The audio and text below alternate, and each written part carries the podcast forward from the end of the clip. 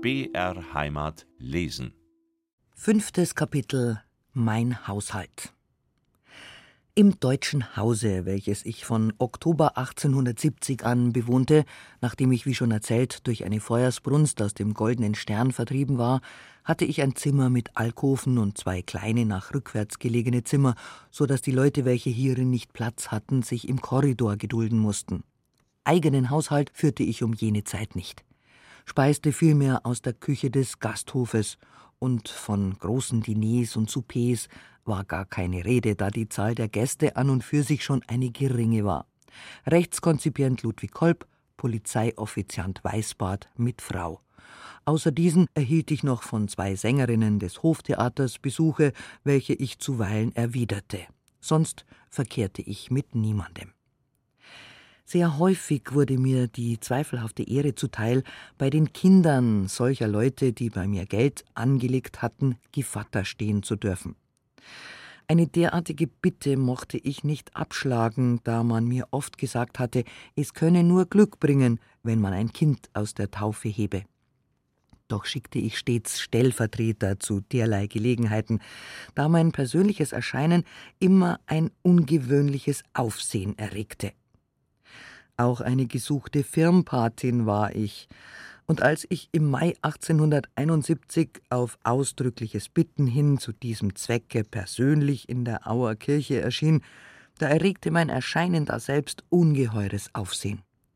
Als ich nämlich mit den Patchen, welche mich am Rock und an den Händen festhielten, die Kirche verließ, da war der ganze Platz gedrängt voll Menschen, welche sich alle in meine Nähe zu drängen versuchten. Die Patchen ließ sich in meiner Equipage Platz nehmen, während ich mit dem Oberhausmeister meiner Häuser in einer Droschke Platz nahm. Da es Sitte ist, dass man an solchem Tage als Firmpate festlich bewirtet, so hatte ich in den unteren Lokalitäten meines Hauses an zwei langen Tischen ein Festessen herrichten lassen, und nach demselben erhielt jedes Kind von mir einen Taler geschenkt. Man hat mir vorgeworfen, dass ich den Luxus so weit getrieben hätte, mir Equipage und Pferde anzuschaffen. Es war dies sehr ungerechtfertigt, denn ich musste früher bei meinen vielen Kommissionen ein heilloses Geld für Droschken und Fiaker ausgeben, so dass ich es für nützlicher hielt, mir selbst Equipage zu schaffen. Ich kaufte demnach beim Pferdehändler Neumann zwei sehr schöne Pferde um den Preis von 1700 Gulden und um 1600 Gulden einen Landauer. Meinem Kutscher ließ ich eine einfache, elegante Livree machen. Meine Mutter besuchte mich in meinem Hause sehr häufig, und ebenso ich sie, nachdem sie mir dank der Aufhetzereien anderer Leute längere Zeit gegrollt hatte. Trotz ihres oft ungerechtfertigten, harten Benehmens gegen mich liebte ich sie doch herzlich.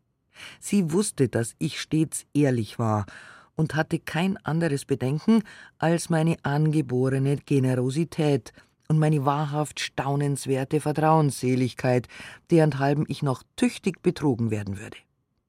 Einer unehrenhaften Handlung hielt sie mich nie für fähig.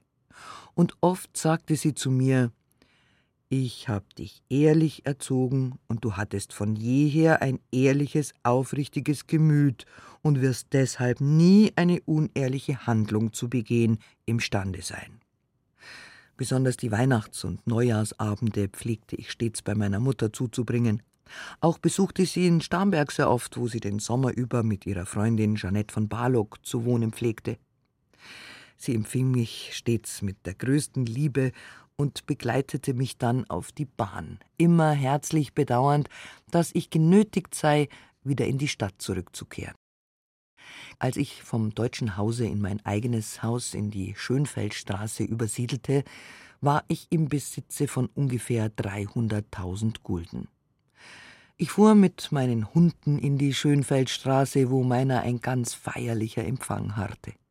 Vor dem Hause angelangt, wurde ich von mehreren Männern aus dem Wagen gehoben, und unterm Eingangstor waren drei bis vierhundert Menschen im Sonntagsstaat versammelt, darunter weiß gekleidete Kinder mit Blumen und Kränzen, um mich zu empfangen.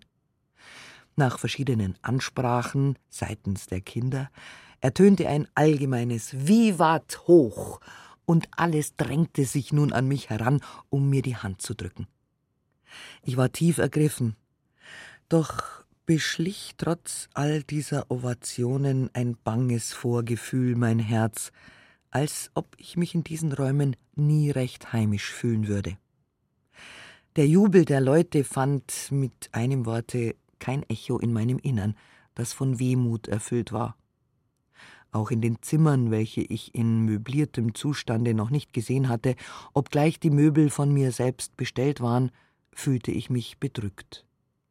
In meinem Schreibzimmer angelangt, kamen die Leute paarweise zu mir und brachten ihre Glückwünsche und Geschenke dar, darunter sogar einige wertvolle. Vier Fabrikarbeiter brachten mir auf einer Art Bahre ein Geschenk dar, welches mich innerlich sehr unangenehm berührte, nämlich ein Bild, die büßende Magdalena vorstellend. Oh weh, welch böses Omen, konnte ich nicht unterlassen auszurufen, denn die Figur hatte einen Totenkopf neben sich und die ganze Prozedur des Hereintragens das Gepräge eines Leichenzuges. Meine Ahnung betrog mich nicht. An einem Magdalenentage, wiederum ein Sonntag, wurde ich verurteilt. Um mich für die erwähnten Empfangsfeierlichkeiten etwas zu revanchieren, ließ ich die Leute in die unteren Lokalitäten einführen und bewirten, und denjenigen, welche nicht untergebracht werden konnten, ließ ich im Wilhelm Tell ein einfaches Mahl bringen. Ich aber ging, fortwährend düster gestimmt mit einer Freundin in mein Zimmer, öffnete das Piano und spielte den Beethovenschen Trauermarsch. Auf dringendes Bitten begab ich mich sodann in die unteren Lokalitäten, wo ich mit Jubel aufgenommen und mit Deklamationen und Anreden überhäuft wurde, und um zehn Uhr ging ich zur Ruhe. So verlief dieser für mich so traurige und wehmütige Tag, den die Leute einen Tag des Festes nannten. Jedes Stockwerk meines Hauses war in zwei Piècen abgeteilt. Im ersten Stocke hatte ich meine Privatwohnung. Ferner wohnte daselbst der General Bösenecker, im zweiten Stocke Frau Generalin Manz und Buchhändler Oldenburg, an dessen Stelle späterhin die Familie Ehinger einzog. Die Mieterträgnisse verteilten sich wie folgt. Die Parterre-Lokalitäten 400 Gulden, meine Privatwohnung 600 Gulden, General Bösenecker 600, Frau Generalin Manz 600 und Buchhändler Oldenburg, später Ehinger 500 Gulden. Im Hofe befanden sich grüne Gartenbänke, auf welche sich das wartende Publikum gewöhnlich niederließ. Am Hofe anstoßend war ein sehr großer Garten mit englischen Anlagen, schönen Obstbäumen und Rasenplätzen, und am Ende desselben befand sich ein einfaches Sommerhäuschen mit einem ledernen Lit de Repos und einem Spiegel. Es war dies mein liebster Aufenthalt. Auch wurden dort an heißen Sommertagen, wenn das Gedränge zu groß wurde, Gelder angenommen. In der Nähe dieses Häuschens befand sich eine Kegelbahn. Auf den Rasenplätzen dieses Gartens saßen oft die Leute herum wie am Münchner Oktoberfeste, so dass mir die Sache bald zu toll wurde und ich meinen Geldanlegern den Aufenthalt im Garten untersagte. Eine zweite Laube im Garten, ebenso einen Anteil desselben, überließ ich den Mietern meines Hauses. Im Keller befanden sich Weine und Liköre von allen Sorten, welche ich teils direkt, teils durch Weinhändler Smith in München bezog.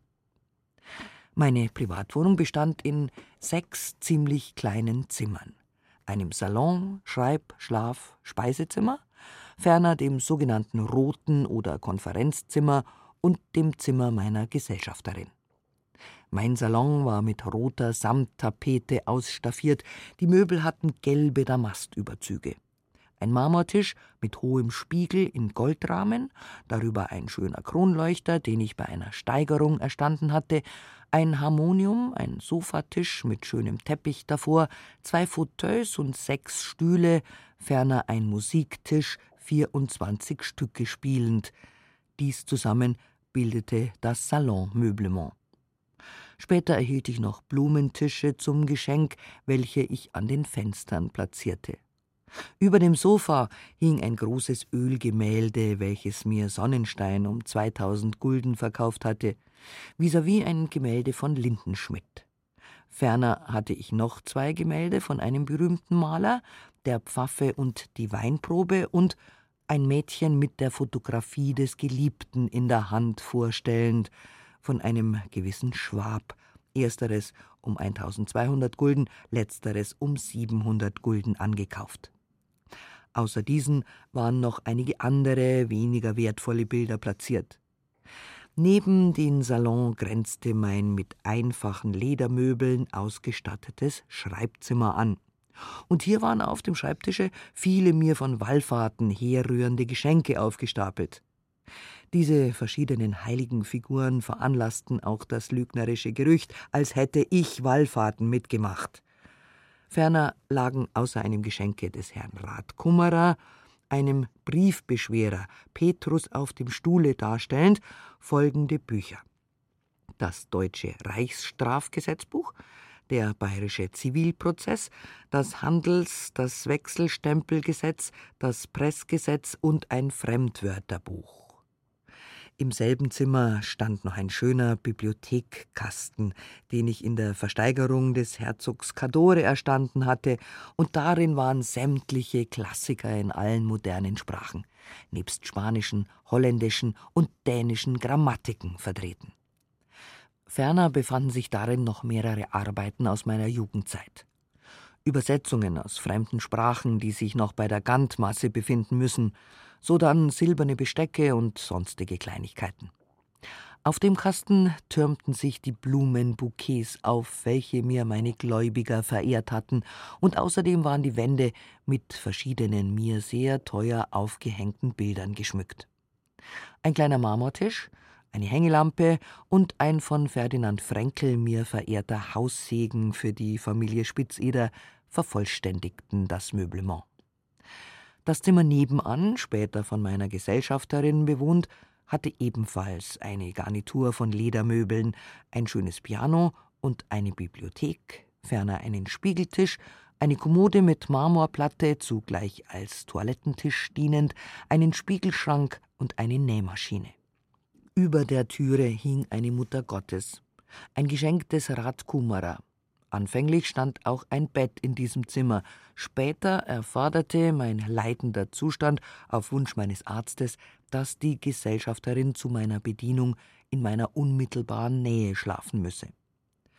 Das kostbarste im ganzen Zimmer war offenbar ein Ölgemälde, welches ich von Sonnenstein um 5000 Gulden erstanden hatte, eine Frau aus dem Mittelalter darstellend.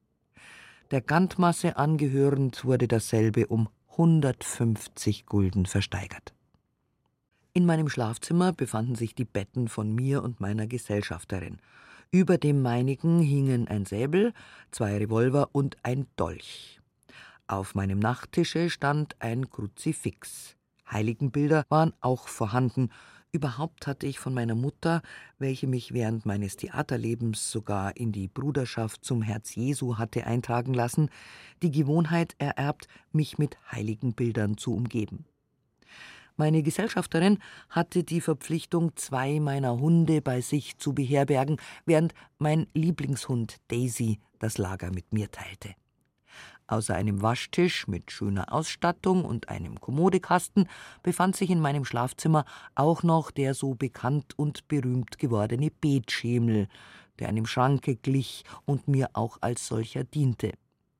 Er war verschließbar, hatte oben einen Schieber, der herausgezogen als Lehne für die Arme diente, wie man auch den Schemel vorziehen musste, um darauf knien zu können. Auf diesem Möbel das übrigens niemand für einen Betschemel gehalten hätte, stand die Büste meines seligen Vaters mit Lorbeer umkränztem Haupte. Davor stand ein Wachsstock sowie unter einer Glasglocke eine Mutter Gottes. Dieser Betschemel erinnert mich an einen mich höchst unangenehm berührenden Witz des Louis Kolb, welcher in Gegenwart des rechtskonzipierenden Schamberger äußerte, wenn er nur eine Hypothek auf diesen Schemel hätte. Ferner befanden sich dort Mutter Gottes und Heiligenbilder, lauter Geschenke von Geldanlegern, welche sich für mich zu Wallfahrten verlobt hatten. Einen Tag vor meiner Verhaftung, nachts um zwölf Uhr, soll es, während ich in festem Schlafe lag, plötzlich einen dumpfen Schlag im Schlafzimmer getan haben, so dass meine Gesellschafterin Rosa Ehinger erwachte. Sämtliche Kränze und Bouquets, welche die Büste meines seligen Vaters geziert hatten, waren heruntergefallen und wurden von meiner Gesellschafterin in größter Angst wieder zurechtgelegt. Zum Glücke erwachte ich nicht, und der Vorgang, welcher mir bei meinem abergläubischen Charakter sicherlich großes Entsetzen eingeflößt haben würde, wurde mir erst am übernächsten Tage im Gefängnisse mitgeteilt. Über dem Betschemel war zu Ehren meines seligen Vaters ein Baldachin angebracht, der das Ganze krönte, wie denn überhaupt der ganze Betschemel mehr dem Verstorbenen zu Ehren dastand. In der Mitte des Schlafzimmers hing eine rostfarbige Ampel, welche die Nacht überbrannte.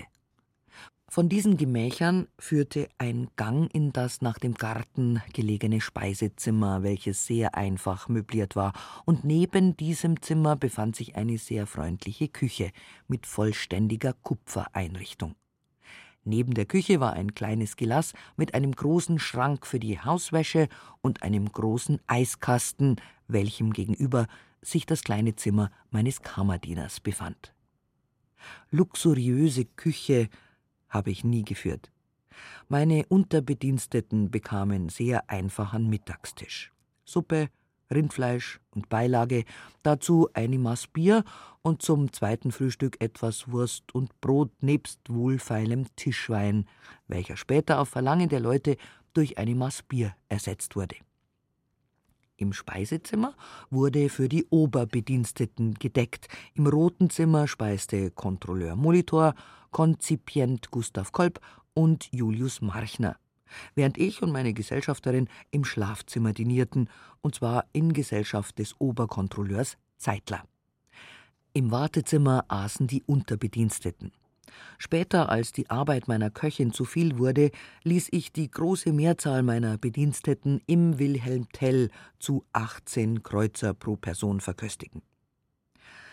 Außer diesen, meinen eigenen Leuten, wurde niemand von mir bewirtet.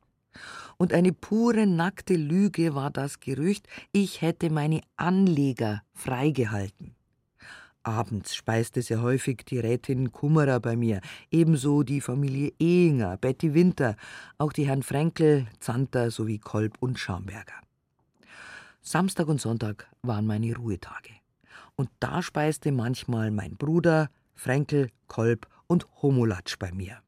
Das waren meine großartigen Gastereien und sogenannte Orgien. Zur Winterszeit ließ ich zuweilen die kleine Kapelle des Herrn Hager oder die Volkssänger Welsch und Schmidt bei mir spielen. Bei diesen Abendvorstellungen fanden sich dann die oben erwähnten, auch dann und wann die Hofschauspielerin Ramlow bei mir ein. Auch speisten bei mir öfters Frau Balog, Frau Rathey, Direktor Lang aus Danzig sowie die Herren Hofschauspieler Hofpauer und Otto Meyer, von denen besonders der erstere mich als einen unerschöpflichen Pumpbrunnen betrachtete. Bei mir ist nie, wie behauptet wurde, Champagner in Strömen geflossen, sondern er wurde nur bei besonderen Festlichkeiten gereicht, während an Sonntagen mussierender Rheinwein getrunken wurde. An Geschenken erhielten meine Oberbediensteten zu Weihnachten Brillantringe von geringem Wert. Die übrigen Bediensteten erhielten zu Neujahr je 30 Gulden als Gratifikation. Mussten die Leute über die gewöhnliche Zeit arbeiten, so erhielten sie von mir immer eine kleine Extravergütung. Wirklich reiche Geschenke, sowohl an Geld als an Wertgegenständen, erhielten nur Rosa Ehinger, Johanna Meyer, Hofschauspielerin und noch ein paar Damen. Als ich dem Buchhändler Oldenburg die Wohnung in meinem Hause aufgesagt und die hierdurch vakant gewordene Pièce in den neuesten Nachrichten ausgeschrieben hatte, da meldete sich mir eine Dame unter dem Namen Postpackers Gattin Ehinger und frug an, ob sie die Wohnung nicht haben könne. Unter der Bedingung, dass sie keine kleinen Kinder und auch keine Hunde mitbringe, sagte ich ihr dieselbe zu vergaß aber ihren Namen zu notieren, so dass ich, als die Zeit des Umzugs, der 1. April, heranrückte, ihren Namen total vergessen hatte. Die Dame meldete sich auch nicht, und so blieb mir nichts anderes übrig, als durch Wagner in der Zeitung ausschreiben zu lassen, dass die Partei, wenn sie auf die Wohnung noch reflektiere, sich gefälligst melden wolle. Frau Ehinger kam auf das hin sofort und erklärte, die Wohnung auf jeden Fall zu nehmen. Eines Tages nun, als ich mit meinen Leuten im Hausflur stand, trat eine hübsche Dame bei mir ein und fragte nach dem Hausmeister. Auf meine Frage, was sie wünsche, und nachdem ich ihr bemerkte, dass ich die Frau des Hauses sei, stellte sie sich als Fräulein Rosa Ehinger vor und ersuchte baldigst in die Wohnung einziehen zu dürfen, da sie zum Ausziehen gedrängt würden. Ich gab ihr, nachdem sie mir noch erzählte, dass sie Schauspielerin sei und bei Fräulein Elise Seebach Unterricht nähme, den gewünschten Bescheid, und der Wohnungswechsel ging glatt vonstatten. Sie wohnten lange im Hause, ohne dass ich mich um sie kümmerte. Nur fiel mir manchmal das wahrhaft virtuose Klavierspiel der Rosa Ehinger auf. Am selben Tage nun, als ich zum Minister fahren wollte, meldete mir mein Portier, den Besuch von Frau und Fräulein Ehinger. Doch ich ließ sie des angedeuteten Besuches halber bitten, mir ein anderes Mal das Vergnügen zu schenken. Die Damen kamen wieder und zeigten sich äußerst zuvorkommend gegen mich. Rosa erzählte mir, dass sie in den folgenden Tagen im Aktientheater aufzutreten beabsichtige, nachdem sie bereits im Königlichen Hoftheater als König Renés Tochter debütiert hatte, ohne Engagement erhalten zu haben. Ich zeigte den Damen meine Wohnung und auch das Zimmer, welches meine künftige Gesellschafterin bewohnen sollte. Ich erwartete nämlich eine Französin, mit welcher ich mich in ihrer Muttersprache unterhalten wollte. Gelegentlich eines zweiten Besuches der Damen äußerte Frau Ehinger ihrer Tochter gegenüber Gei, Rosa, das wäre eine prächtige Stellung für dich. Worauf ich erwiderte Oh ja, das wäre mir sehr angenehm, äh, wenn ich nicht schon eine Französin in Aussicht hätte. Jedoch bezweifle ich, ob sie eine Stellung bei mir annehmen, denn wer mit mir umgeht, hat sehr viel durch das Gerede der Leute zu erdulden, besonders Damen. Als Fräulein Enger im Aktientheater aufgetreten war, erhielt sie vom Direktor in Betreff eines Engagements eine abschlägige Antwort, infolgedessen sie mich ersuchen ließ, einen Besuch machen zu dürfen, um bei mir Rat zu holen. Ein andermal ersuchte mich Fräulein Ehinger, eine Obligation von tausend Gulden bei mir anlegen zu dürfen, ohne sich deshalb unter das Anlegepublikum mischen zu müssen. Ich erfüllte diesen Wunsch, indem ich die tausend Gulden selbst in Empfang nahm, und von nun an besuchte sie mich sehr häufig. Rosa war besonders in Toilette eine ziemlich hübsche Erscheinung, und in ihrem Benehmen konnte sie äußerst liebenswürdig sein. Besonders zog mich ihr schönes Klavierspiel an, wogegen ich ihr aber nach Durchgehung einiger Rollen offen ins Gesicht sagte, dass sie sehr wenig schauspielerisches Talent besäße. Ein Engagement in Zürich nahm sie nicht an, und da sie mich fortwährend um einen Rat bat, so blieb mir nichts anderes übrig, als die Bekanntschaft des Komikers Hofbauer zu suchen, um durch dessen Vermittlung ein nochmaliges Auftreten der Ehinger am Aktientheater zu ermöglichen. Herr Hofbauer bewerkstelligte dies auch, und ich gab ihm ein sehr ansehnliches Honorar dafür. Rosa trat bei ausverkauftem Hause als Annaliese auf, meine Anleger waren in den verschiedensten Plätzen des Theaters als Klaköre verteilt und applaudierten nach Leibeskräften, so dass Fräulein Ehinger, wie man zu sagen pflegte, diesmal Furore machte. Ich war im Hintergrund einer Loge mit Mutter Ehinger und zitterte nicht wenig, wenn sich von Zeit zu Zeit ein unmotivierter Applaus einstellte.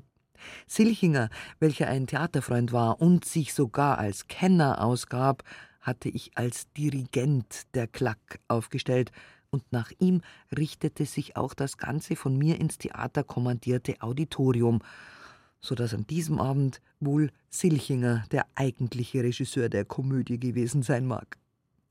Fräulein Ehinger wurde auf das hin mit 25 Gulden monatlich engagiert.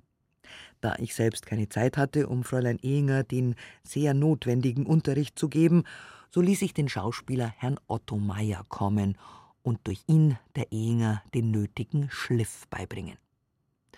Um diese Zeit traf aus Paris die von mir engagierte Französin ein. Da sie aber kein Wort Deutsch verstand, so gab es mit dritten Personen oft Missstände. Die Französin ging bald wieder, und an ihre Stelle trat nun die Ehinger. Sie übernahm sofort die Leitung des ganzen Haushalts und erwies sich im Allgemeinen als sehr ordnungsliebend und fleißig. Sie war aber bei meinen sämtlichen Dienstboten verhasst. Und auf ihr Drängen hin musste ich mehrere Leute meines Personals entlassen. Ihres oft gewalttätigen Auftretens halber hatte ich denn auch sehr häufig Differenzen mit ihr. Ich kleidete sie vollständig und machte ihr auch häufig Geschenke, wofür sie sich auch stets sehr dankbar erwies. Der Umstand, dass sie mich im Gegensatz zu anderen Schmarotzernaturen nie um ein Geschenk anging, gefiel mir an ihr besonders, und um ihr nicht den Neid und die Missgunst anderer zu erregen, so gab ich ihr ein solches selten in Gegenwart von dritten Personen. Beim Theater wurde die Ehinger vielfach angefeindet, weil sie hier und da zur Probe in meiner Equipage angefahren kam. Auch ging es in den Zeitungen wieder kriegerisch über mich her, und es wurden mir Schmähgedichte ins Haus gesandt. Eines derselben hatte sogar meinen wahrhaft ehrenwerten Hausfreund Fränkel zum Verfasser.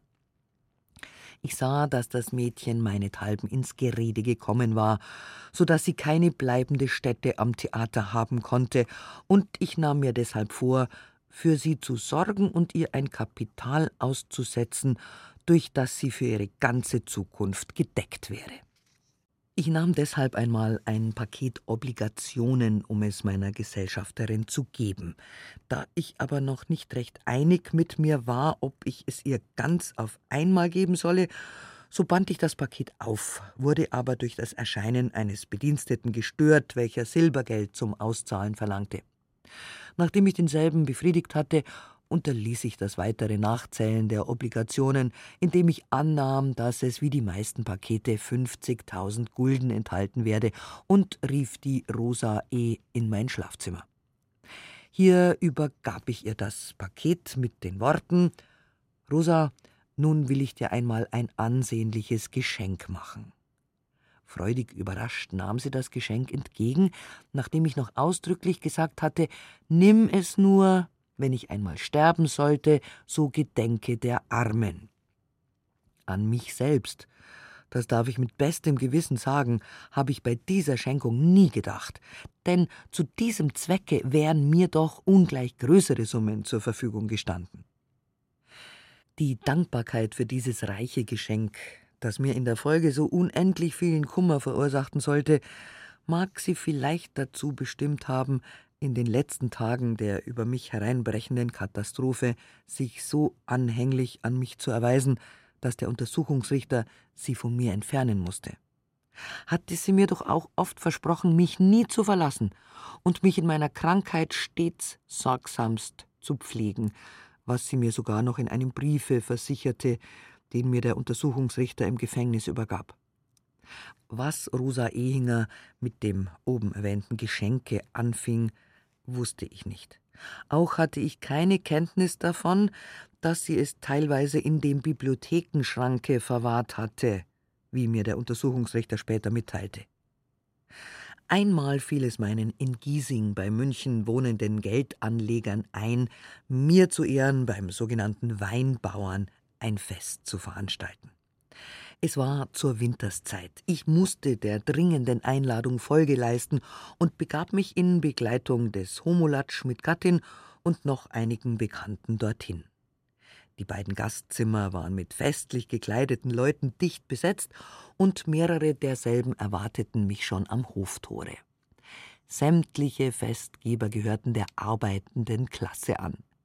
In einem Nebenzimmer war für mich und die meinigen an einem Tisch gedeckt, welcher mit einem prachtvollen Blumenbukett geschmückt war. Ebenso stand auf dem Tisch eine Spieldose, welche, da man meine Liebhaberei für Musik wohl kannte, im selben Augenblicke zu spielen anfing, als ich ins Zimmer trat. Alle Anwesenden zeigten die herzlichste Freude, mich in ihrer Mitte zu sehen, und sie drängten sich freudig erregt um mich. Sie benahmen sich alle achtungsvoll und ruhig, und nur zuweilen brachte man mir ein Hoch aus, und dann zeigte sich ein allgemeines Bestreben, in meine Nähe zu kommen, um mit mir anzustoßen. Selbstverständlich bezahlte ich zum Schlusse alles.